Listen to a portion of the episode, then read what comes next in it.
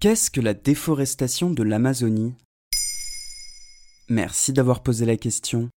Selon les derniers chiffres, la déforestation amazonienne a diminué de 34% en août 2020 par rapport à la même période l'année dernière. On pourrait penser que c'est une bonne nouvelle, mais non. Les chiffres de 2019 sont inquiétants et ceux de 2020 le seront aussi. Il y a un an, la déforestation avait quasiment doublé entre 2018 et 2019 en augmentant de 91,9%. Mais d'abord, plaçons-nous sur une carte. La forêt amazonienne est une forêt équatoriale située en Amérique du Sud et comporte, selon le Fonds mondial pour la nature, 50 à 70% de la biodiversité mondiale. On la trouve au Pérou, en Colombie, au Venezuela, en Guyane, au Suriname, au Guyana, en Équateur, en Bolivie et surtout au Brésil, pays qui concentre 60% de la forêt amazonienne. Et c'est la déforestation amazonienne qui inquiète. Petit rappel, la déforestation, c'est la régression durable des surfaces couvertes de forêts.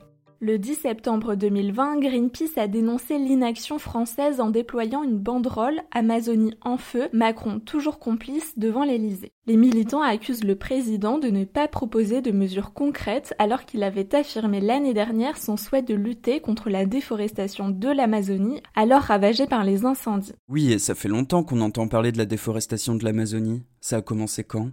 La déforestation a surtout commencé dans les années 1960, mais a considérablement augmenté entre 1991 et 2003. Elle est due à plusieurs causes impliquant des acteurs locaux, nationaux et internationaux. Catherine Aubertin, économiste de la biodiversité, expliquait sur France Culture qu'il y a eu des pics énormes de déforestation. De 27 000 km défrichés en 2004, elle est passée à 5 000 km en 2012, notamment grâce à des mesures mises en place par l'ancien président brésilien Lula pour combattre ce fléau. En 2009, Greenpeace avance que l'élevage bovin est responsable de 80% de la déforestation de la zone. En deuxième place, c'est l'agriculture vivrière, dont celle du soja. Les zones boisées sont donc transformées en champs agricoles. Durant les six premiers mois de 2020, 3000 km de forêt ont été abattus en Amazonie brésilienne. Et selon l'Organisation des Nations Unies pour l'alimentation de l'agriculture, le Brésil est le pays qui a le plus perdu de forêts durant la dernière décennie.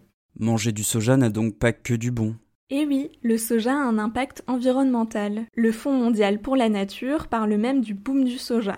Ah, dis-moi, on va pas bouffer du soja tout l'été, la burger de soja, galette de soja, lasagne de soja. Tu sais combien ça dégage de méthane un bœuf pour ta côte de bœuf? Mais c'est surtout jusqu'en 2006 que la cultivation du soja posait un gros problème. Puis un moratoire du soja est signé où des entreprises s'engagent à ne pas acheter de soja produit dans cette zone. Donc le résultat, c'est qu'avant le moratoire, 30% de l'expansion de la culture de soja se faisait grâce à la déforestation et après, en 2015, c'était 1% pour une culture du soja étendue sur 1,3 million d'hectares. Et l'arrivée de Bolsonaro à la tête du Brésil, ça a pas dû arranger les choses pour l'Amazonie. Malheureusement, ça a eu un vrai impact négatif. En 2019, la déforestation s'accélère. On estime qu'en janvier 2019, lorsqu'il est devenu président, la déforestation amazonienne a augmenté de 54%. Jair Bolsonaro encourage la présence des éleveurs et des exploitations minières. En 2019, les exportations de viande bovine venant d'Amazonie ont augmenté de 32%. Et là, il s'agit bien d'appropriation illégale des terres. La déforestation détruit la biodiversité mais menace aussi les peuples autochtones vivant dans la zone. En 2020, le gouvernement brésilien a présenté un projet de loi autorisant l'exploitation minière et agricole sur des terres indigènes. Et c'est un véritable cauchemar pour ces tribus. L'action de l'homme et le réchauffement climatique poussent au point de non-retour. Selon les scientifiques, la forêt amazonienne pourrait ne plus se régénérer.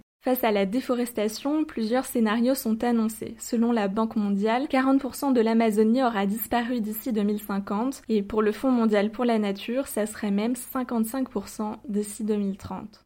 Voilà ce qu'est la déforestation de l'Amazonie.